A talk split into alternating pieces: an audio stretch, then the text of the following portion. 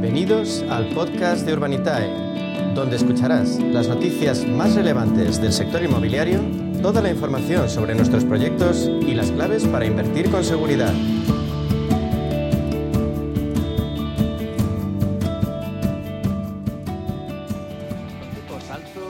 Bajos es lo mismo. El inmobiliario sigue siendo un gran negocio en nuestro país y así lo demuestran las cifras, precios que siguen subiendo en un contexto de déficit de viviendas, eh, lo que hace de él un sector más que atractivo para invertir. Y claro, si no somos grandes, si no tenemos mucho músculo, a pesar de todo, podemos seguir haciéndolo gracias al crowdfunding inmobiliario.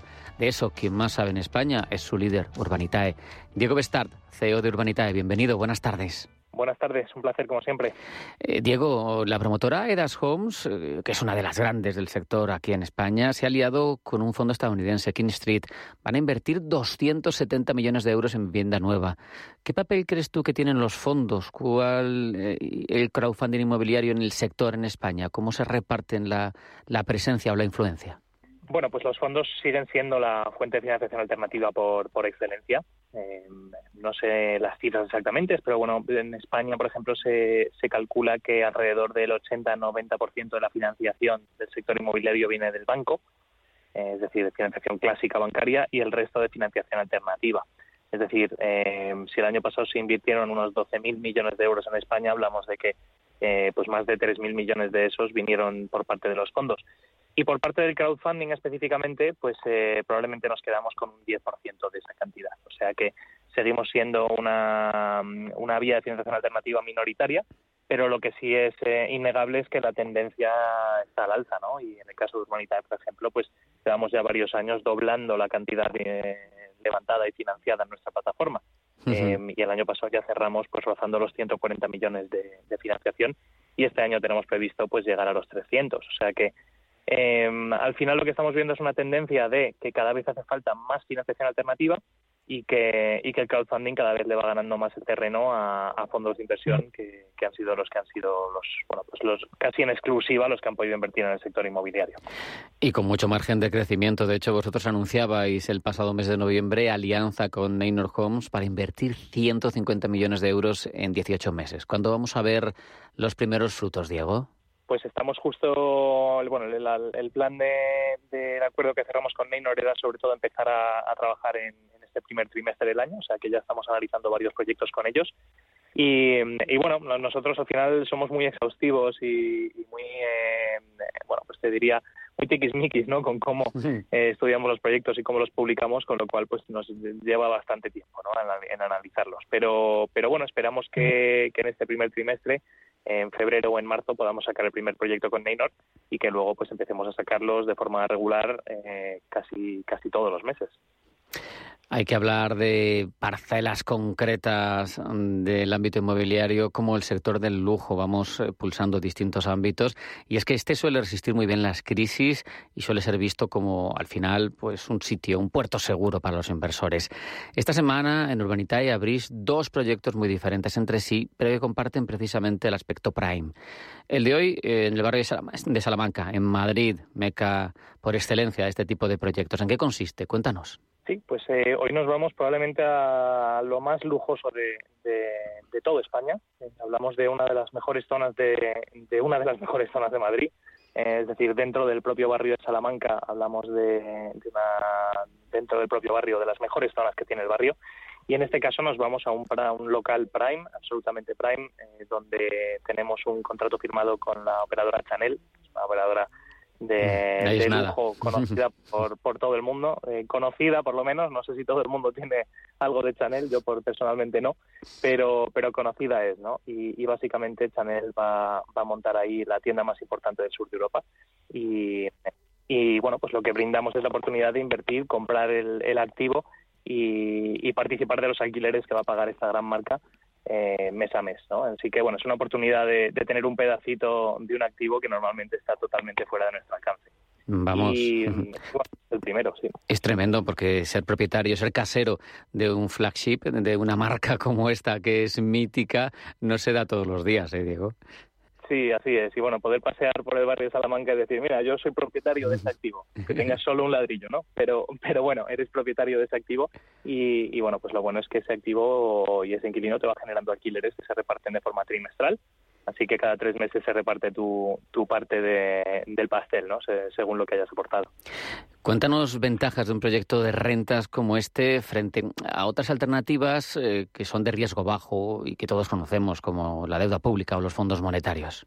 Bueno, pues eh, los proyectos de alquiler yo creo que son los más conservadores. ¿no? Al final estamos comprando activos mm, céntricos en zonas muy establecidas. Eh, hablábamos del barrio de Salamanca, ¿no? pero, pero hemos hecho proyectos en otras zonas, no tan prime, pero, pero que también están eh, muy bien situadas y, y, sobre todo con inquilinos muy solventes. Nosotros preferimos trabajar sobre todo con inquilinos conocidos que tengan de cierto tamaño. Hemos hablado de Chanel, pero en el pasado hemos hecho, eh, por ejemplo, una casa de libro en el centro de, Vitoria que lleva ahí más de 20 años y su intención es seguir 20 más. O sea que, bueno, pues asegurarnos de que el inquilino es solvente, que no vamos a tener problemas con él em, y, es un, tipo de producto muy conservador que además genera liquidez em, de forma mensual. Todos los meses se reciben los alquileres. Entonces, bueno, es una manera de crear un, eh, una fuente de ingresos pasivos para, para suplementar pues lo que puede ser la jubilación o el sueldo o ir creándote una carterita de inmuebles que te generan eh, dinero todos los meses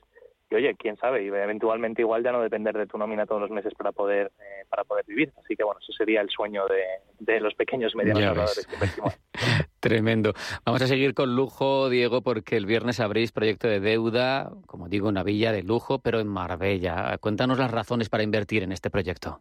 Mira, la Villa de Lujo es quizás el siguiente proyecto en la escala de conservador y riesgo. Eh, estarían las rentas, que es lo más conservador y, tiene una rentabilidad de alrededor de un 5,5% neto. Luego estaría la deuda. En este caso es un préstamo que le vamos a dar a un promotor.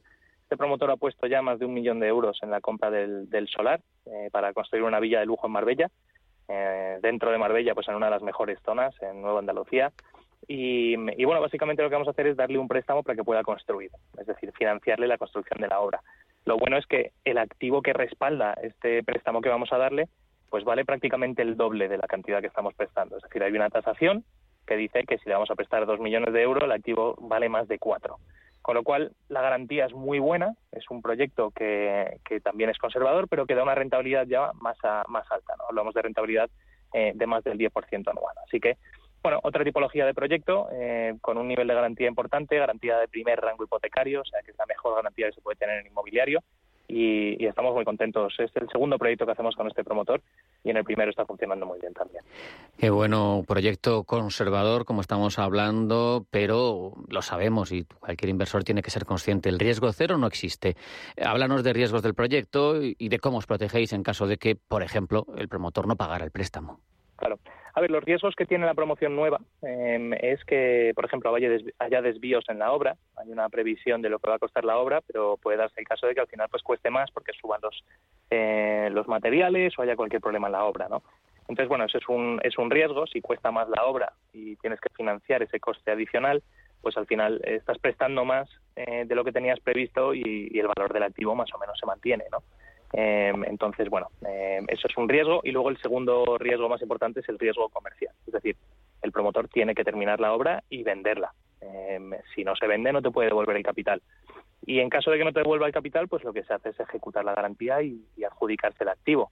Eh, y este activo, pues la clave es que valga más de lo que nos debe el promotor. Es decir, si le vamos a prestar al promotor esos dos millones de euros y la casa vale cuatro, pues oye, si se ejecuta y se tiene que llevar a subasta, eh, la probabilidad de recuperar nuestro capital y los intereses es muy, muy elevada. Así que, bueno, esos son los principales riesgos y la manera de, ejecutarlos en caso de que ocurra algo que no, que no funcione. Siempre que hablo con compañías les pregunto por su modelo de negocio y, en tu caso no va a ser menos. Urbanitae, a los inversores les ofrece rentabilidades muy interesantes, pero ¿cómo, cómo ganáis dinero? ¿Cómo gana dinero Urbanitae?